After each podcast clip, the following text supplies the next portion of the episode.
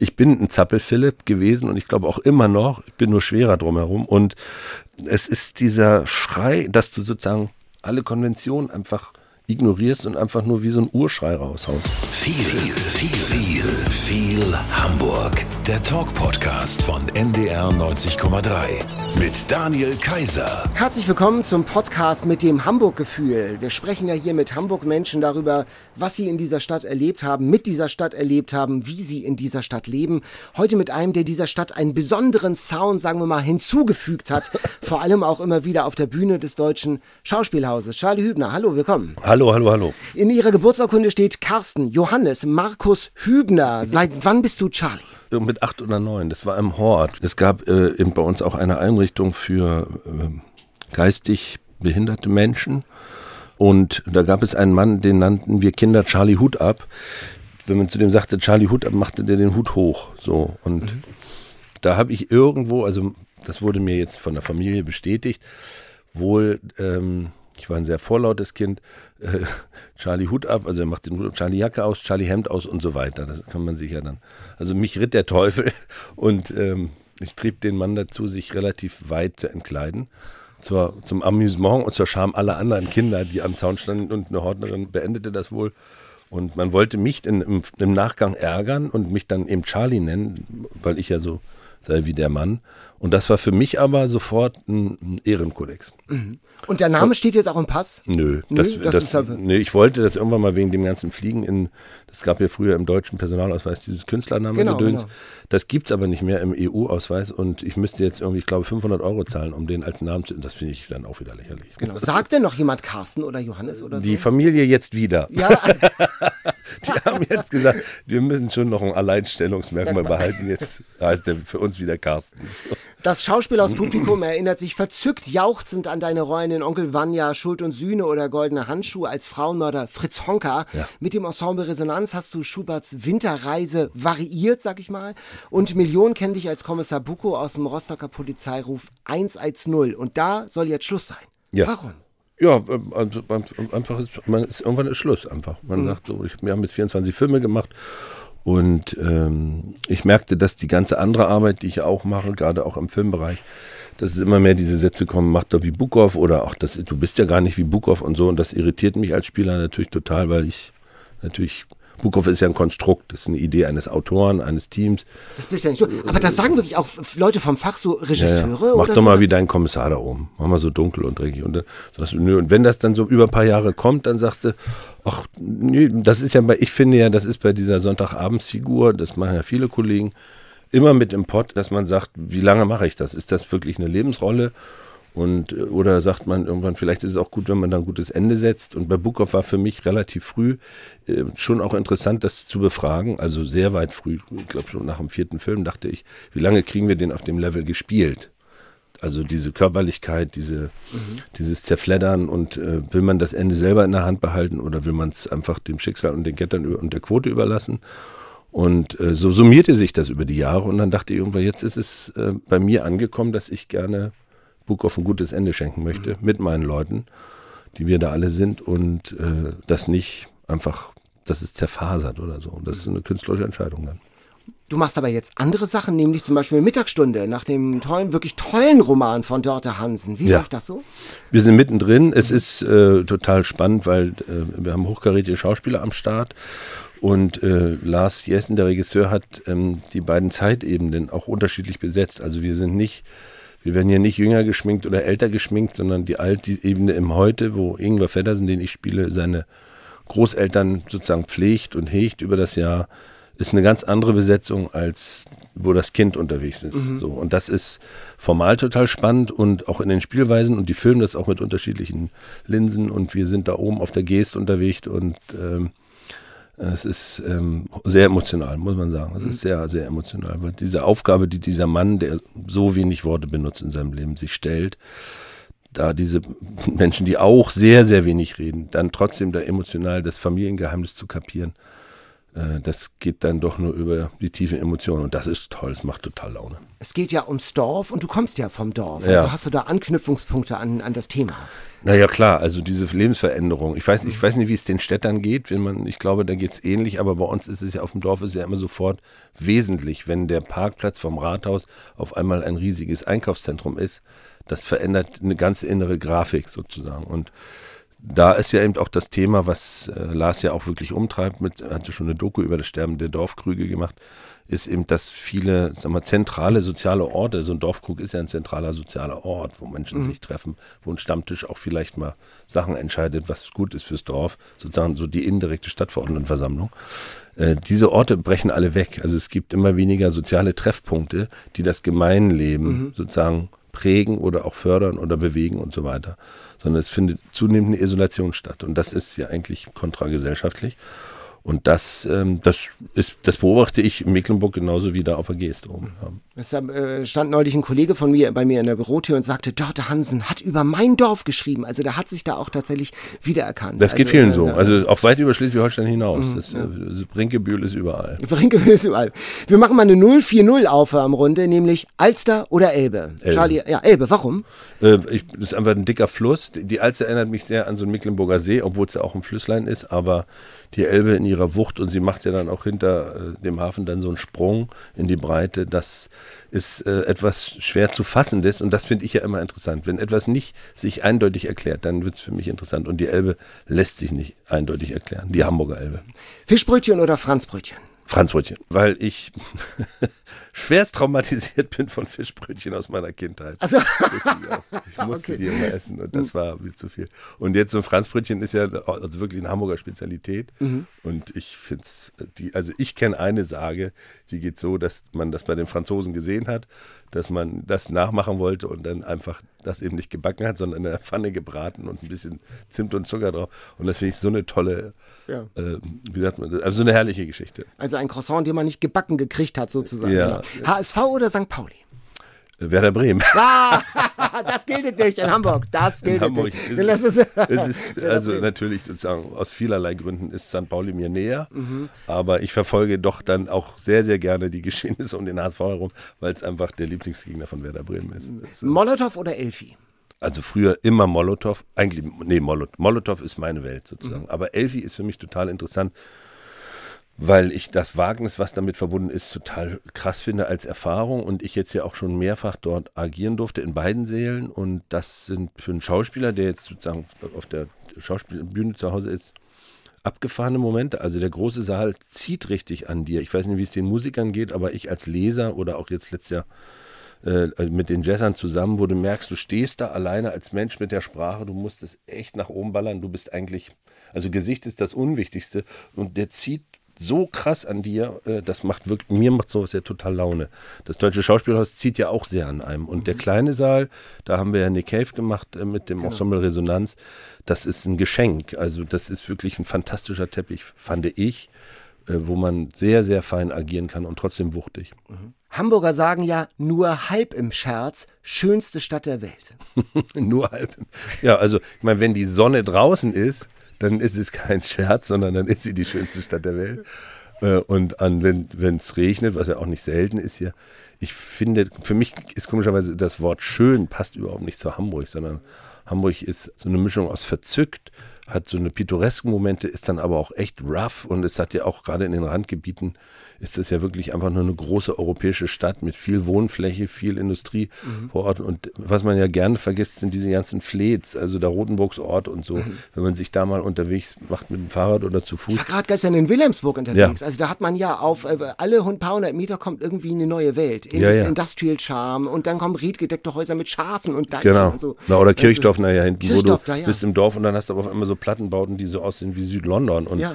Äh, deswegen ist es eine große Vielfarbigkeit und es ist einfach ein schwer zu fassender, rauer Grundton, aber ein, ein netter Grundton. Ich verstehe immer nicht, warum man Hamburger nicht freundlich finden kann. Also das ist eine Kaufmannsstadt und hier ist jedes, jede Gesprächseröffnung ist schon ein potenzieller Deal.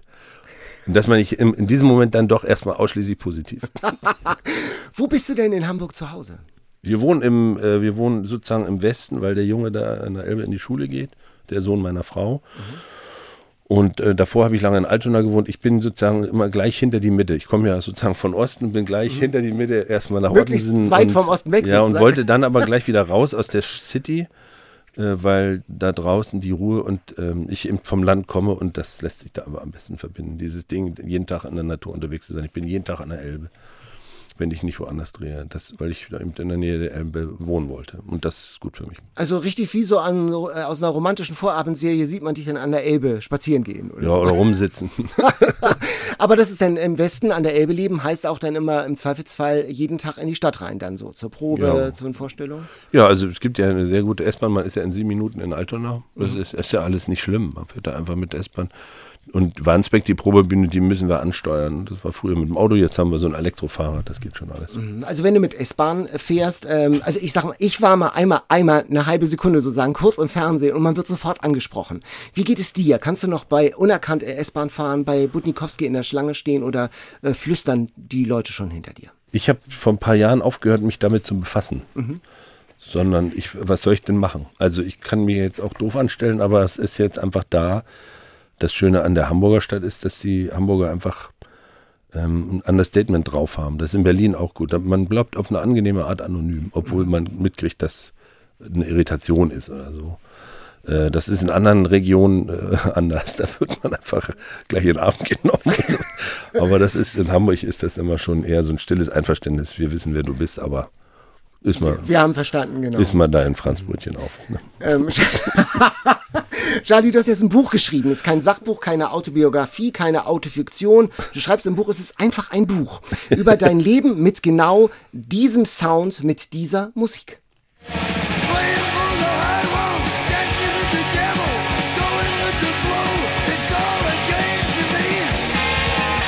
Da wird die Luftgitarre hier schon ausgepackt im Podcaststudio. da bekommst du Puls. Motorhead, ja? Ja, natürlich bekommt man da Puls. Warum soll man denn da keinen Puls bekommen? Wie kann man da keinen Puls bekommen? Bei Motorhead ist es nie, ehrlich gesagt nicht meine Musik. Ich frage mich immer nur, wo kommt das Ö daher bei Motorhead? Was hat dich da gepackt? Wie, wie, das Ö ist einfach, das sagt er wirklich, sieht einfach witziger aus, weil es deutsch ist. Das ist sein Satz dazu. Also so, der von Lemmy Kilmister. Ja, genau. Was, wie kam die Musik ähm, eruptiv, explosiv in dein Leben? Äh, also, also das war es gibt immer, ich, also bei uns war es doch damals so, dass man mit 12, 13 anfing, so seine Musik zu suchen. Man, die Eltern hatten ihre Musik, bei uns war es beinhart, Schlager, Schlager, Schlager, also wirklich die hat ja auch seine Gründe, sozusagen so ein Kriegskind wie mein Vater, dass der dann einfach sich in der Musik äh, äh, Melodien für Millionen, Dieter Thomas Heck, diese ganze Welt, das war bei uns äh, verbotener oder erlaubterweise Standard. Mich hat das als Kind fertig gemacht, weil ich das, ich mochte die Musik nicht und ich fand es dann irgendwann auch wirklich nervig. Und dann ähm, begann das so im Teenie-Alter die Suche danach und dann gab es das Angebot, was in der DDR verfügbar war, offiziell, hat mich alles äh, ähm, nicht wirklich erreicht oder überzeugt. Und dann gab es natürlich das Westradio und ähm, über drei, vier Ecken landete dann eben eine ACDC-Platte bei mir in den Händen. Die hat mich total elektrisiert. Ich glaube, weil ich den Blitz cool fand, weil ich das Direkte gut fand, weil das sozusagen wirklich ein Gegensatz zu dieser ähm, sozusagen dieses Shining, was so eine Schlagermusik ja hat, mhm. diese Fröhlichkeit, die mhm. leicht, alles ist gut und du wunderst dich, warum die Leute sich streiten auf der Straße. Und dann, äh, als ich dem dann gezielt nachging, also ACDC war so ein bisschen die Einfallspforte, landete eben tatsächlich als erstes durch Zufall eine Kassette mit Motorhead drauf. Und das, das ist natürlich jetzt tragisch für viele andere Metal-Bands. Ich meine, die wird das nicht kümmern, aber wenn du dann mit Motorhead einsteigst, fallen ja sofort ganz viele auch wieder raus. Also mhm. alles, was so Accept, Judas Priest, Iron Maiden, war dann für mich sofort nicht mehr interessant, weil viel zu langsam und viel zu melodiös. Genau. Es folgt die originalgetreue Wiedergabe der Gedanken, die mir am 5. Juni 1987 zwischen 10.21 Uhr und 10.25 Uhr durch den Kopf schossen. Magst du das mal lesen aus deinem Buch? Das ist sozusagen oh im Telegramm-Stil, die Passion beim ersten Hören. Es wird nicht gesungen, sondern gerufen. Die wollen mich nur anschreien. Meine Beine wollen zappeln. Die verschnaufen wohl nie. Es klingt wie Chaos, wie eine Hymne. Es ist irre schnell. Es ist wie eine Verarsche von all der Musik, die ich kenne. Das klingt härter, gemeiner, wütender und lauter als alle, alle Songs, die ich auf den Volksschützen, Neptunsee und Erntefesten, Karnevalstänzen und Discoabenden in meinem ganzen Leben gehört habe. Es fühlt sich an, als würde mich die ganze Zeit jemand schubsen. Ich verstehe kein Wort. Schulenglisch ist scheiße. Hello, my name is Harry Old, I'm a reporter. Das ist alles, was ich kann. Scheiße, ey, wirklich, das ist so hart. Ich dreh durch. Ich dreh durch. Das heißt, in was für eine, also diese, das hat ja etwas ausgelöst, diese Musik in dir damals, in, in Mecklenburg, in den 80ern. Naja, es ist dieses irre Tempo, also es ist ja irre schnell, wenn man The Hammer mal hört, es ist ja noch schneller als das, was wir gerade hörten. Ich bin ein Zappel-Philipp gewesen und ich glaube auch immer noch, ich bin nur schwerer drumherum und es ist dieser Schrei, dass du sozusagen alle Konventionen einfach ignorierst und einfach nur wie so ein Urschrei raushaust. Es bleibt auch nach 30 Jahren unfassbar und das hat bei mir wiederum äh, ausgelöst, dass ich sozusagen meinen eigenen Kosmos auf einmal hatte gegen diese Welt des Vaters und der Mutter. Genau, da kommen jetzt Aces of Spades, trifft auf Biscaya von James Last. Ja. Und das muss ja zu einer Reaktion kommen. Naja, dieser, diese rasende Diesellok, diese glühende, feuerspeiende Diesellok fährt in diesen Sandstrand rein. Ich glaube, am Ende wird der Sandstrand gewinnen, aber es wird noch ein bisschen Kollateralschaden geben. Mhm. Die Musik begleitet dich nicht nur in deiner Pubertät, sondern bis heute, ja? Ja, ich habe, also viele Metalbands sind verschwunden, aber diese Kern-Metalbands aus dieser Zeit, die ich damals hörte, weil der Punk wurde dann auch sehr mächtig und da ist Motorhead eben auch letzten Endes eine der wenigen Schnittstellen zwischen Metal und Punk, äh, weil Motorhead eigentlich eine Bluesband ist letzten Endes. Das Riff ist sehr, sehr am Blues und Rock'n'Roll orientiert, nur sehr laut und sehr schnell, sehr verzerrt. Äh, äh, aber ich höre das immer wieder. Also ich habe richtig meine Rituale, die unterbewusst einfach im Frühling muss Motorhead gehört werden Mhm. und dann wird Motorhead gehört. Jetzt ist Tom Waits Zeit gerade. Jetzt ist September. Jetzt ist gerade, achso, okay. Jetzt äh, ist Tom Waits wieder. Tom. Waits Monat. Ach so, okay, ja, Oder, also- Mhm. diese, das, da- also ich will's gar nicht. Ich will eigentlich die neue Musik immer hören, aber dann äh, sehe ich, wie meine Hände Tom Waits scrollen. Das Licht, weiß keine Ahnung. Am Licht, keine Ahnung, keine Ahnung. Das heißt, Musik ist nicht nur, ähm, nicht nur Soundtrack, sondern auch ein Lebensgefühl, ja? Irgendein Philosoph hat mal gesagt, wenn man die Dinge, die man früh getan hat, immer wieder tut, werden sie auch immer wieder neu. So. Und das ist tatsächlich so. Und also ich erkenne jetzt durch, dadurch, dass mein Englisch deutlich besser ist als vor 30 Jahren, auch jetzt fange ich an, die Ironien zu kapieren, jetzt durch die Beschäftigung mit dem Buch natürlich nochmal mehr die, die ganze Humorebene. Und dann merkst du auf einmal, ah, das Övre ist deutlich breiter, als man immer dachte, weil die Energie so alles übertüncht. Aber es gibt eben Songs, wo du merkst, da war er wirklich verzweifelt, da war er wirklich, da verstellt er sich nicht. Dann gibt es Songs, wo er wirklich eine Maskerade aufsetzt, so wie Rammstein das tut oder eben auch Kiss immer gemacht haben. Und dann wird es total interessant, sich damit immer zu, zu befassen. Das war ja damals Westmusik. Ja. Das heißt, man äh, musste sich dann sozusagen, wenn man cool sein wollte und äh, zur Peer Group gehören wollte, dann äh, die T-Shirts selber machen. Ja, ja, ja, Genau. ja. Also abgepaust. Ja, ja. Ich hatte einen Kumpel, der konnte das extrem gut. Der war, der war und ist zeichnerisch und künstlerisch hochbegabt und der brachte mich auf die Idee, weil ich keine Westverwandtschaft hatte, äh, das dann auch selber zu wagen. So und ähm, Snaggletooth, also dieses Monster von Motorhead, war natürlich für so präpotente Teenager-Bengels wie uns, das war einfach ein deutliches männlichkeitssteigerndes Symbol. Äh, äh, und es war aber auch ganz klar so ein Zeichen dafür, dass man zu der Gruppe gehört und nicht zu anderen. So wie später ja auch Exploited oder so. Also es hat diese komische Aggression und das wollte ich dann natürlich auch haben. Und ähm, ja, das beschreibe ich ja. Dann gibt es eben nur hellblaue T-Shirts in dem Sommer, und keine schwarzen und weißen und dann gab es auch nur noch rote Textilfarbe, Weinrot. Äh, heute finde ich es also fast eine richtig gute Idee. Und dann äh, habe ich es hab ich's versucht und es ist also wirklich gehörig misslungen. Ich habe es ganz schief drauf gepaust und ähm, dann war das T-Shirt, es sah einfach ziemlich blöd aus. Aber es war trotzdem zu erkennen und es, ich wurde auch positiv zu Freunden gesprochen. Also man hatte Street sozusagen. Ja, ja, genau. ähm, äh, schönes Kapitel ist auch die Oma auf Westbesuch, die dann äh, in Berlin Ja. in den Plattenladen geht und dann, also die, wie es wohl abgelaufen sein muss. Äh, ich hätte gerne und Ja, dann äh. Es war wirklich so und äh, ich habe jetzt letztens mit ihm nochmal gequatscht mit meinem Kumpel und das hat sie auch noch mehrere Male gemacht. Also wie, sie kriegte dann eben so eine Bestellliste an Optionen für, für ihre Enkelkinder und wir Freunde durften dann aber auch einen Wunsch äußern und sie ist dann rüber nach West-Berlin und hat dann diese Sachen mitgebracht. Und ich habe mein Leben lang mich gefragt, wie das wohl ausgesehen hat. So WOM oder im City of Music, diese Dinger da ja. in West-Berlin. Äh, und dann kommt eben diese charmante Dame aus Mecklenburg, aus dem Osten, mit so einem Zettel und liest diese Bands vor, Iron Maiden und sowas, Saxon und äh, Motorherd. Und dann dachte ich, das ist doch die Gelegenheit, die Szene einfach mal zu markieren. ähm, wieso bist du eigentlich dazu gekommen, dieses Buch zu schreiben? Das ist, Christian Neidhardt ist der Lektor bei Kiwi. Mhm. Das ist ein äh, junger Lektor, der ist auch Heavy Metal Hörer und der hat irgendein Interview mit mir gelesen in einer Metal Zeitschrift über den Polizeihof Rostock. Mhm und fragte dann. Und dann habe ich gesagt, ich bin kein Autor und das machen wir nicht. Und dann war Ruhe. Und dann kam Corona. Lockdown, dann schrieb er wieder, das war so anderthalb Jahre später, ob ich mir das nicht doch vorstellen könne. Und dann habe ich da im Lockdown rumgesessen und dachte, oh, habe ich mir die Bücher angeguckt von der Musikbibliothek und dachte, ach. Ist ja so eine Reihe, ne? Genau. Ja, man kann ja immer, kann, man kann ja immer das Ding stoppen. Man muss ja, man kann ja jede Diesellok auch stoppen, gibt ja Bremsen. Also warum nicht? Dann habe ich mich hingesetzt und so 30 Seiten äh, so Erinnerungen aufgetippt und die ihm geschickt und ich gesagt, das ist das Einzige, was mir einfällt, also mehr, mehr wird das wohl nichts. Und dann hat er gesagt, das ist super. dann hatte ich aber keine Zeit und habe dann im Winter jetzt äh, mich wieder hingesetzt und merkte, dass ja, dass ich dieses, dass man jetzt nur Anekdoten erzählt, dass mich das selber nicht interessieren würde und aber jetzt auch so eine reine psychologische, also warum ist denn das bei mir so schief? Das hätte mich dann auch ein bisschen gelangweilt, so ein ja, so ein Schauspieler, der jetzt darüber nachdenkt, wo man Metal hört, also so. Mhm. Und bin dann über diesen Teufel gestolpert, ähm, drüber nachsehen, ob man das jetzt fertig machen sollte, das Buch, oder das Projekt nicht einfach beendet. So. Und dann dachte ich ja, jetzt mit dem Teufel sich da, da durch diese Gegend zu bewegen, das wurde dann auf einmal interessant. Weil, weil der Teufel natürlich auch in der Mutter halt Musik eine gewisse Rolle spielt. Total, ne, auch als Symbol. also ja, ja. Taucht, Dancing with the Devil haben wir ja gerade ja. gehört, und er taucht immer wieder auf. Mhm. Ja, und dann war das auf einmal wirklich ein tolles Abenteuer, äh, weil die Heimat, die ich da beschreibe, die existiert ja wirklich so. Diesen Hullerbusch gibt es, diesen Teufelstein gibt es, diese Seen sind alle so da. Manches hat ja auch wirklich fast genauso stattgefunden. Nichts hat genauso stattgefunden. Ja, ja.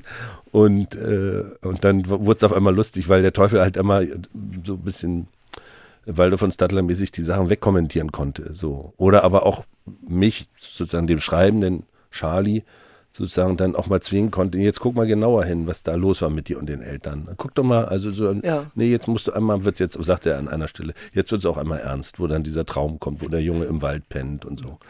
Wenn du sagst, irgendwie der Teufel, du, der war dir sozusagen schon nah oder hast ihn gespürt oder ist ein Begleiter, was ist denn so eine Situation gewesen, wo du sagst, ja, das war schon so eine teuflische Situation? Na, der ganze Quatsch, den man als Teenager macht, mhm. da geht's doch schon los, dass man sozusagen dann auch mal vergisst, zu gucken, wie viel äh, Hektoliter Alkohol man schon konsumiert hat, wie, was, was dem dann folgt ja. sozusagen oder eben seinerzeit als Student dann durchaus die, die Lust aufgrund von aktivem Geldmangel immer wieder Bücher zu klauen und so. Das ist ja, da ist ja der Teufel immer mit im Pott. Es ja. gibt auch Sachen, über die man hier an diesem Ort nicht reden kann.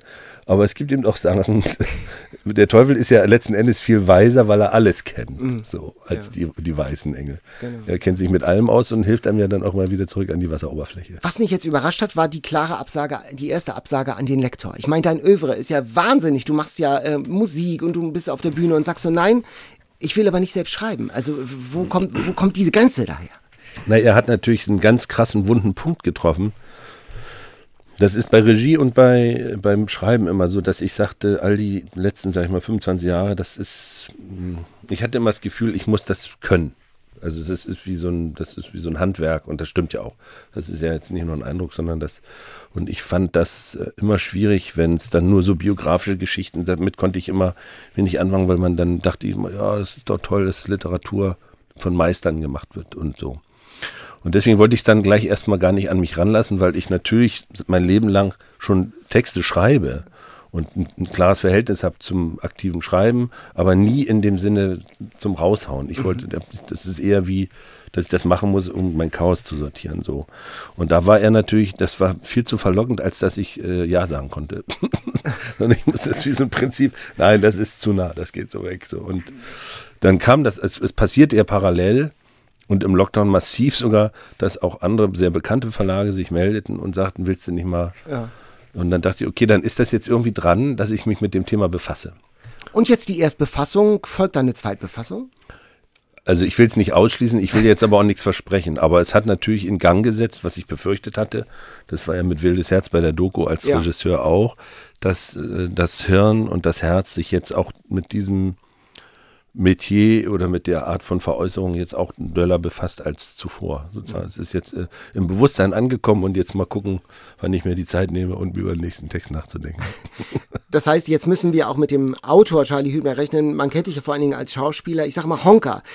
Ganz ehrlich, den Abend insgesamt mochte ich nicht so von der Regie. Aber was mir in Erinnerung geblieben ist, wie du als atemloser Honker, der ist ja einmal auf der Flucht vom Trecker, ähm, ja. mir entgeht, da bekomme ich jetzt noch eine Gänsehaut. Ja, ja. Also ein ganz dichter Moment, den ich jetzt noch Jahre später nachempfinden kann. Es ja. gibt ja so dichte Theatermomente, die man als Zuschauer erlebt.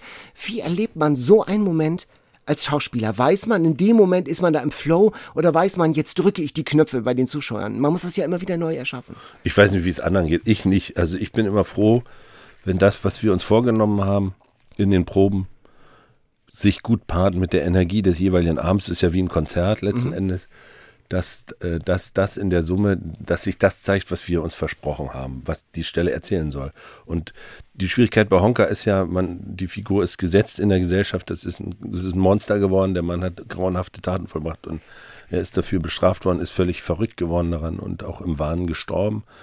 Aber er ist am Ende über viele Jahre ein Opfer einer völlig durchmilitarisierten und gewaltbereiten Gesellschaft geworden. Als Kind im KZ dann diese auf Knechtschaft gehen, dann in diesen Bauernhöfen landen, dann massiv oft vergewaltigt, dann das potenziert sich ja, dann kommt, also es gibt Fotos von ihm aus den 50ern, da siehst du einen jungen äh, Mann, der gesund aussieht. Mhm. Und dann gibt es Fotos aus dieser Zeit der Verhaftung. Ja. Du siehst, dass in diesen 20 Jahren eine Entstellung ein Monster. Ja, hat stattgefunden. Ja, ja. Es gibt einen Dokumentarfilm über dieses Phänomen aus der Zeit, wo ein Schiff, einer seiner Kollegen auf der Werft sagt, äh, ja, wenn der morgens reinkam, hat es als erstes Lust, ihm einen, einen in die Fresse zu hauen. Ja. Also der hatte irgendwann diese Aura des zu verprügelnden. Und dass dieser natürlich massive Gewaltfantasien anreichert, um dann am Ende an den untersten, schwächsten, bemitleidenswertesten der Gesellschaft, sie dann dort zu verüben, im Vollrausch. Also auch wenn die Polizei vor dem Haus steht, normal sagst du doch, verdammt, da oben liegen Arme und Beine, Entschuldigung, liebe Hörer, äh, ich hau mal lieber ab. Was macht der Honker? ey, was macht ihr in meiner Wohnung? Ja. Also, ist da irre, was ist da los gewesen? Ja. Und deswegen haben wir uns für diese Stelle, deswegen freut mich das gerade, immer gesagt, wir müssen da, müssen einmal, das war von Anfang an Bedingung für das Ding, einen Moment finden, wo man das, das Drama, kontextualisiert sozusagen. Das Drama ja. kapiert, was in dieser Seele angerichtet wurde.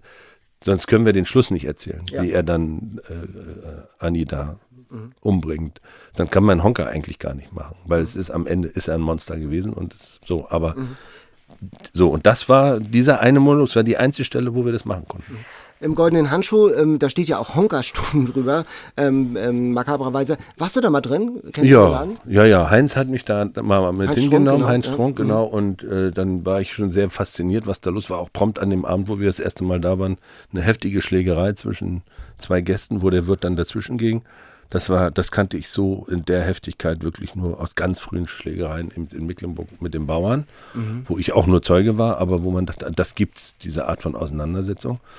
Und äh, dann waren wir natürlich in der Probenphase öfter mal da, um auch jetzt für die Kolleginnen und Kollegen, die es noch nicht kannten, dass man diese, das ist ja bis heute die Aura des mhm. Clubs. Mhm. Das hat ja schon neben der Trinkgeselligkeit eine echte Rauheit. So. Ja. Und für mich war es immer faszinierend, ähm, also er war ja Leipziger. Und wenn ich mir jetzt vorstelle, da kommt in den 60ern einer mit diesem Dreckschen Leipzig da rein, in dieses damals ja noch viel mehr Hamburgisch, viel mehr Seeleute, viel mehr Spezialisteien und so. Alles reden so. Und jetzt kommt einer so rein, so eine Flasche Schnaps. Da bist du der Fremde. Ja. Dann bist du nur so groß wie Lionel Messi und du hast schon ein paar verdrehte Nasen und Kieferknochen. Mhm. Ja. Das ist, und dann in den Club, man hätte ja. auch sagen können, Rosis Bar oder okay oder so. der Handschuh, ja, genau. Ja, aber er ist in den Handschuh ja, gelandet, ja, weil angeblich dort irgendwo äh, jemand Bekanntes sein sollte. Und dann stehst du da. Und dann ist das der Ort, wo du aufgefangen wirst, weil da sind lauter andere Gestrandete. Aber es ist auch der Ort, wo du wirklich kriminalisiert wirst. So. Du hast gerade von der Kneipenschlägerei gesprochen. Hast du dich schon mal geprügelt? Einmal um mit 15, ging es um natürlich um ein Mädchen. Ich habe auch also gnadenlos verloren. Auch das Mädchen. Das Mädchen auch, ja. Aber nein, natürlich, es gab natürlich diese heftigen Auseinandersetzungen in, in der Pennezeit, in der, in der Strelitz mit, den, mit der ganzen rechten Szene. Ja. Da gab es immer wieder Auseinander. Aber da war ich auch immer eher jemand, der sozusagen versucht hat, nicht direkt zu schlägern, sondern anderen zu helfen oder dazu zu, zu sorgen, dass eine Struktur entsteht, dass es beendet wird. Ja. Äh, ich habe, ich weiß gar nicht, ich habe einfach diese Schlaglust nicht. Mhm. Es gibt ja Leute, die, die brauchen das als. Ich höre dann Motorhead. Schauspieler, auch die man aus dem Fernsehen kennt, die sind oft, und das überrascht einen, nicht gut im Geschäft. Die schauen und starren auf ihr Telefon und warten auf einen Anruf. Das ist oft ein zähes Ringen. Du bist aber so breit aufgestellt, also jetzt auch mit dem Buch und so. Und was muss ich, ist das aus Leidenschaft? Fliegt dir das zu oder ist das eiskalte betriebswirtschaftliche Planung? Nein, also letzteres auf gar keinen Fall. Das ist, äh, das liegt mir nicht so gut. Das ist, da kenne ich nur die, nöt, die wirklich nötigsten Dinge, damit ich nie untergehe. Aber ähm, ich, ich, ich kann, das ist fast eine Frage für sozusagen mein Umfeld, für meine Agentin, also weil die dann besser über mich quatschen können. Ich kann ja immer nur sagen, dass, wie ich es jetzt hier ja versuche gerade zu beschreiben, irgendwann inspiriert mich eine Idee oder ein Gedanke, so auch mit Mercy Seat und Nick Cave. Das kam ja, es war ja auch eine Sehnsucht der Festspiele seinerzeit in Mecklenburg mit dem, sagen wir, Lo Local Promi da irgendwas zu machen. Und ich hatte eben auf Jazz und Lyrik eigentlich gar keine Lust, weil ich dieses Format selber gar nicht vertreten kann für mich, weil ich eben äh, ja, Motorrad höre. Und, Ja. und dann ähm, über so drei, vier Kurven und einer Flasche Schnaps in Salzburg mit dem Chef vom Ensemble Resonanz kamen wir, habe ich gesagt, ich finde bei euch einfach so toll, wie ihr spielt, was ihr drauf habt. Von euch würde ich gerne die Zwischenklänge bei Nick Cave hören. Also so ein alkoholisierter Satz. Und der sagt, er kontert diesen alkoholisierten Satz von mir, der auch eine große Dämlichkeit in sich trägt und ein großes Laienhafte, kontert er ganz trocken. Ganz nüchtern. Äh, Nee, auch, Auch- auch auch, alkoholisiert. Entschuldige, Tobias, äh, äh, Tobias Rampe, der Ja. Chef von Ausland Resonanz, ähm, sagt dann ganz, ja, und wir fänden dich halt toll, wenn du die Winterreise singst. Und dann antwortet das betrunkene Hirn von Herrn Hübner, okay, dann machen wir das. Ensemble Resonanz ist ja irgendwie so spannend. Also die machen immer so tiefschürfende Programme ähm, und äh, da denkt man, das ist aber nicht nur eine Pose, sondern da kommt man aus dem Konzert raus und sagt, ja, genauso wie sie es im Programmheft behaupten, so ist es auch tatsächlich. Naja, Mhm. das Ja, sind ganz, äh, Musikanalytiker, die sind alle echt äh, das oberkrasse Volkscracks, sind Ja. alle hervorragende äh, Musikalisten, also Instrumentalisten. Und die Arbeit mit dem, so, das ist eben jetzt sozusagen die indirekte Antwort auf die Frage, warum stellt man sich so breit auf? Das ist, ähm, das hätte ich ja vorher nie gedacht, aber dann saß ich im Sommer 18 dann in Schweden in großer Not, äh, was ich muss, die sind so professionell und so gut, ich muss denen was liefern, damit das, also damit deren Övre durch mich nicht beschädigt wird. Und das war, das finde ich dann, das gehört scheinbar zu meiner Person dazu, das ist auch jetzt durch das Buch eher bestätigt worden, dass ich dann mich sozusagen eigentlich in Räume reinbegehe, wo ich nichts zu suchen habe. Aber das ist Teil von mir sozusagen, dass ich dann dahin gehe, wo ich nichts verloren habe, weil ich, weiß ich nicht, in dem Fall ja so eine Mischung aus, ähm, oh, da hast du dich sehr aus dem Fenster gehängt, das musst du jetzt auch hinkriegen. Und aber auch wirklicher Neugier, wie kriegt man Schubert mit Cave zusammen? Weil auf einmal Ja. merkst du, äh, Cave gäbe es ohne Schubert gar nicht. Weil Schubert war eigentlich der erste Punker oder Singer-Songwriter, wie Gisbert Genau. von Knüpphausen sagt, zu Recht. So. Also das war der, der, und wenn ich das dann so runterdenke und nicht mehr den, wie, wie er mir ja immer vorgetragen wurde in meinem Leben als der große Klassikkomponist, ist er ja. Aber wenn, wenn ich das lese, in welchem Malstrom das passiert, also schwer krank, Ja. äh, schreibt dann diese Melodien und dann sitzt er aber nicht irgendwo im Wiener Konzerthaus und haut das vor 5000 Leuten raus, sondern sitzt in der Dachstube vor fünf, sechs Kumpels an so einem kleinen Zimmerklavier und das ist dann eigentlich eine Cave. So. Und dann dachte ich, ja, das ist ja interessant. Also haben die ganz viel miteinander zu tun. Und der eine bewegt sich halt psychologisch in den Halbtönen, Schubert, und der andere baut eher sozusagen die Ja. epischen Flächen. Da sind wir im 20. Jahrhundert. Und dann war es eigentlich nur logisch, dass man das so eine Erzählung stricken muss. Dafür, dass es ein fremder Raum für dich war, äh, hast du aber schon ganz schön viel darüber zu sagen. Das heißt, du hast auch Lust, Horizonte zu erweitern. Also nach anfänglichem Zögern, wenn du erstmal diesen neuen Raum betreten hast, saugst du ja alles auf wie ein Schwamm. Ja, ja, das ist so eine, ja, ja, ja. Fertig aus. So sieht's aus. Unglaublich. Wir haben einen Hamburg-Fragebogen noch vorbereitet. Wenn du König von Hamburg wärst, was wäre deine erste Amtshandlung? Was würdest du in dieser Stadt als allererstes ändern? Dass die öffentlichen Verkehrsmittel unentgeltlich sind. Dass keiner S-Bahn zahlen muss, weil wir zahlen, ja. Also übersteuern. Halt. Ja, und äh, die Elbe so sauber kriegen, dass man da wirklich gut drin baden kann. Genau. Hast du schon gebadet? Kennst du es? Ich, ja, ich bin einmal in die Elbe gegangen. Das kann man als jemand, der von der Mecklenburger Seenplatte kommt, ist das absolut unverantwortlich. Es ist für alle unverantwortlich. Ich muss immer noch, wann war das, vor 10 Jahren oder 15 Jahren, da ist mal so ein Öltanker gekippt. Der, ist, der hat sich umgedreht. Das ist alles in die Elbe geflossen. Da ist doch nicht weg. Also für mich ist das unvorstellbar. Aber es gibt Leute, die in der Elbe baden. Ne? Ja, ja ich, ich bin ja, jeder ist für sich verantwortlich. Ich trinke heute Morgen Wasser. Sehr gut. Wo denkst du, mehr Hamburg geht nicht? Der Hafen.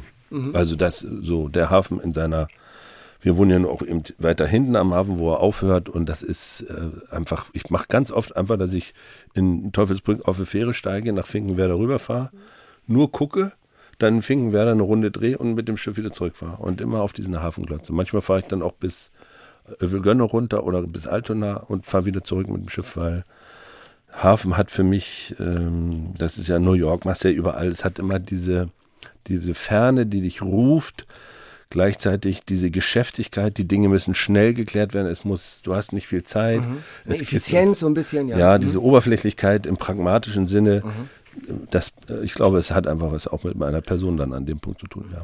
Welcher Hamburger oder welche Hamburgerin ist für dich sowas wie ein Vorbild? Oh Gott, Vorbilder ist immer so eine Sache, ne? Äh, ich weiß noch, dass ich, ähm, nee, ich kann, kann ich nicht so beantworten. Ich finde äh, Udos Weg natürlich beeindruckend. Ja. Als, als Westfale, der, der, der, der hier gelandet ist und ähm, lerne jetzt gerade in der Arbeit im Hildegard Schmal kennen. Das ist eine großartige Schauspielerin, die auch lange und viel für Hamburg getan hat, in Hamburg gewirkt hat. Und ähm, weil ich jetzt jeden Tag immer an der Elbe bin, muss ich immer an Heidi Kabel denken. Mhm. Weil die hatte irgendwann auch mal gesagt, geh jeden Morgen an die Elbe und dann gehe ich zur Probe. also ganz ehrlich, also, äh, Charlie Hübner, der Wiedergänger von Heidi Kabel so ein bisschen. Genau, ja, gegenüber. Schauspielhaus gegenüber Ohnsorg Theater. Genau, genau. Äh, interessante Geschichte. Rowold Verlag hat ja, wollte ja nicht am Heidi Kabel Platz äh, residieren und deshalb haben sie die Adresse extra geändert in Kirchenallee. Ne? Wirklich? Also ja, also ganz traurige Geschichte. Das ist ja, wirklich, ja, ja, genau. wirklich beschämend. Rowold Verlag. Kann man ja mal so sagen. Was würdest du gerne in Hamburg mal machen? Was du noch nicht gemacht hast? Ähm, ich wollte immer, aber ich weiß gar nicht, ob das noch was bringt, dieses Hotel am Dammtor, das Radisson. Ja. Das wurde ja von einem sehr berühmten Architekten eingerichtet und so weiter. Und ich habe mir immer versprochen, an Silvester ganz oben in der obersten Etage äh, im kleinsten Kreise sozusagen zu stehen, dem Feuerwerk zuzugucken und entspannten Perlwein zu schlürfen und dann in dieses tolle 70er Jahre äh, Design also, sich fallen zu lassen. Aber ich glaube, das gibt es gar nicht mehr. woran merkst du, du kommst ja aus Mecklenburg, ja. Äh, woran merkst du, dass du aus dem Osten bist? Das, oh, das, ich glaube, das ist, äh, das ist so vielschichtig. Ne? Also sicher, äh, ich weiß aber gar nicht, ob das Osten ist oder nicht, auch Mecklenburg und ja. Bauernhintergrund. Also dieses sehr pragmatische, dass man sozusagen die Horizonte eher immer auf Sicht hält und nicht so weit überspannt, dass man schon gleich von vornherein sich verzettelt ja, das Ganze, was ich, das weltläufige, britisch angehauchte Kaufmännische, was in Hamburg ja durchaus eine Rolle spielt, in, mhm. in mehreren Ebenen, also nicht nur bei den Pfeffersäcken. Das ist für den Mecklenburger und auch für den Ossi sozusagen eine fremde Geste. Ich finde die faszinierend, weil damit sich ganz viel ja auch erstmal eröffnet. Da ist ja, ja immer eine Eröffnung mit drin, eine Neugier. Ich glaube, deswegen bin ich auch hier gelandet. Aber jetzt was, wo ich mich richtig als Ossi fühle, das habe ich ehrlich, fällt mir jetzt auf Anhieb gar nicht ein. Da müsste ich jetzt mit dir länger sitzen, ja, vielleicht auch mal wieder so einen Marillenbrand aufmachen. hier gibt es leider nur, beim NDR gibt es Mineralwasser. Ja, ja, aber das ist auch gut. Auch schön, ja, genau. Du bist mit Lina Beckmann verheiratet, ja. dieser anderen tollen Schauspielerin am Schauspielhaus. Und äh, ihr habt auch schon zusammen gespielt, standet äh, zusammen vor der Kamera. Ist das besonders leicht zusammen zu spielen oder besonders herausfordernd? Für uns ist es ganz leicht. Wir lieben das und im Moment vermissen wir es einfach, weil mhm. wir jetzt, weil sich gerade nichts ergeben hat in den letzten zwei, drei Jahren. Es ist, ich finde es fantastisch. Die Lina ist eine unfassbare Inspiration. Die ist ähm, extrem überraschend. Sie ist immer aus der Tiefe der Emotionen. Ich bin manchmal einen Tick zu kopfig, gerade am Anfang. Ich lasse mich immer erst spät emotional drauf ein, weil ich so, so Checker-mäßig unterwegs bin. Also auch Mann, Frau ein bisschen, ne? Und es ist aber, ähm, jede Vorstellung ist anders mit ihr und ähm, wie Lina im Film agiert, also da kann ich gar nicht genug kriegen, weil das so, mhm. weil sie sozusagen diese Naturalismusverabredung bricht.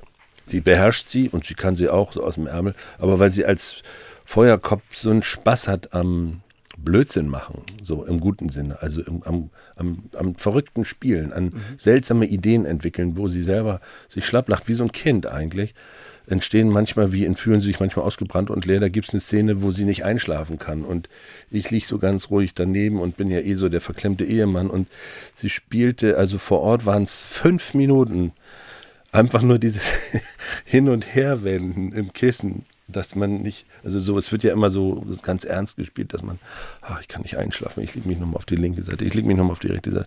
Und Lina spielte das und es wurde immer abstruser und wüster und blöder, lustiger. Die, kam, alles wackelte schon im Raum, das ganze Team am Lachen.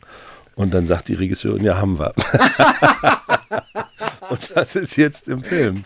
Super. Es ist so, so, es ist voller Überraschung. Und wir haben überhaupt keinen Stress miteinander. Wir, mhm. wir lieben das einfach. Gibt es eine Rollenverteilung bei euch zu Hause? Nee. Wer macht was macht irgendwie? Nein, nein, nein, nein. Es wird darauf alle es wird sehr darauf geachtet, dass alle alle Rollen spielen. Mhm. Da achten wir gegenseitig sehr drauf. Wenn ihr am Schauspielhaus spielt, gerade das Schauspielhaus, die neue Saison, Karin Bayer, die will ja was, die will ja auch was bewegen. Da geht es ja um Politik, da geht es um, ähm, um den, gerade in der aktuellen Saison, um den starken Staat, wie stark darf der Staat sein. Hat sozusagen Theater noch die Macht, so, eine Dis so einen Diskurs zu führen, so einen Diskurs mitzubestimmen, mitzugestalten. Was können Theaterstücke, pathetisch formuliert, die Welt verändern? Ja, das, also direkt glaube ich nicht. Dafür ist sozusagen auch medial mittlerweile zu viel anders unterwegs. Aber du kannst in einem guten Theaterabend Inspiration schaffen, eine Reflexion aufmachen nach hinten, was jetzt bei Richard passiert, dass ja. du bei Richard, die Karin Henkel, das sieht nicht jeder leider, aber es ist, es ist so, sie eröffnet mit dem Amt unfassbar viele Debatten. Es geht jetzt nicht nur darum, dass man einem autokratisch gesinnten, neurotisch gestörten Menschen dabei zuguckt, wie er sehr gewalttätig sich so dann durch so eine Verabredung wie Gesellschaft bohrt und dabei unglaublich viel Blut fließt, fließen lässt, sondern es geht eben darum auch, warum tun die anderen nichts? Also ab wann ist man bereit, auch einem deutlich erkennbaren Autokraten mal auf die Finger zu hauen oder ihn eben wirklich zu stoppen? Ja. Äh, die Frage wird sozusagen in den Raum geworfen. Es geht dann aber auch um Darstellungs-, also wie spielt man Shakespeare heute so? Also muss man die ganze Zeit noch hinken oder kann man das Thema nicht ein bisschen größer machen als Richard III? Der echte hat wohl gar nicht gehinkt. Die ganze Gender-Debatte wird total beiläufig einfach auch mal ausgebreitet, weil Lina ist eine Frau, Christoph van Boven ist ein Mann, die wechseln, die Geschlechter fliegen hin und her. Es geht nicht mehr um Geschlechter. Mhm. Der Abend funktioniert aber total, weil ich mental mittendrin bin. Ich gucke in einen schwarzen Raum, der zwischendurch ganz bunt ist. Also sie schafft auf so einer zweiten Ebene, nicht im direkten Moment, nicht im dokumentarisch-proletarischen, nach vorne marschierenden Agitprop-Theaterton, sondern in so einer sublimen Form mhm. macht sie eine Riesenfläche auf, wo ich mich zu all, ich habe jetzt, glaube ich, die Hälfte der Themen, die mir eigentlich wichtig erscheinen an dem Abend, nur aufgemacht. macht sie aber was auf. Äh, wir haben jetzt, deswegen erzähle ich das auch gerade so breit und äh, herrlich daher, weil wir beim Spazierengehen jüngst zweimal angehalten worden sind von Leuten, die in dem Abend waren, die wir nicht kennen, irgendwelche Theaterzuschauer, die völlig also wirklich äh, überwältigt waren und über das ganze Thema anfing zu quatschen, gar nicht darauf warteten, ob wir überhaupt Zeit haben zum Zuhören, sondern erzählen wollten, was der Abend in ihnen ausgelöst hat. Und da in dem Moment denke ich, okay, da haben wir sozusagen, oder da hat, ich bin ja nicht dabei, aber da hat das Theater sozusagen seinen, der ja unendlich lang sein kann, der Arm, ja. so weit ausgestreckt, dass Leute, die sehr fest im Sattel sitzen, auf einmal dann doch nochmal aus dem Sattel hochkommen. Und das ist toll. Das finde ich, also das kann Theater auch. Mhm. Und Karin Bayer sucht das extrem. Sie sucht auch das immer mit diesen Texten, Reich des Todes mhm. letztes ja. Jahr oder jetzt im Jelinek im Frühjahr.